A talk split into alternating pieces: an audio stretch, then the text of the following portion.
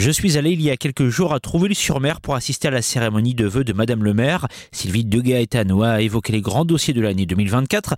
Il y a entre autres la poursuite des travaux pour réinventer l'entrée de ville. On voit ça hein, quand on arrive dans cette cité balnéaire. Ça va se traduire par un changement du mobilier urbain ou encore par la mise en place d'une végétalisation du quai et d'une piste cyclable.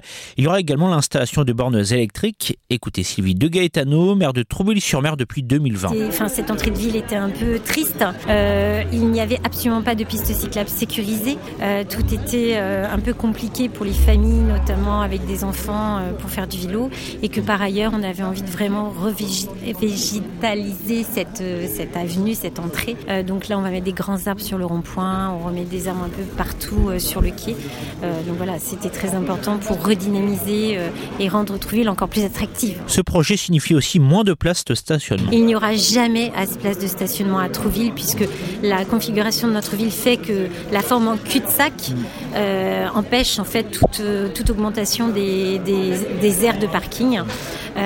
Euh, donc le but à terme, c'est de travailler avec la communauté de communes et, euh, et les villes autour pour effectivement faire des parkings de délestage pour permettre aux gens de se garer un peu plus loin. Ces gros changements concernent les habitants mais aussi les visiteurs et les touristes qui viennent en nombre l'été à Trouville, d'ailleurs pas seulement en juillet et août. Enfin, à partir du mois de mars, quasiment tous les week-ends, la ville est pleine, que ce soit de secondaires ou de touristes euh, qui viennent pour se relaxer. La première phase du chantier va se dérouler jusqu'au mois de juin, en attendant une seconde de l'automne 2024 au printemps 2025.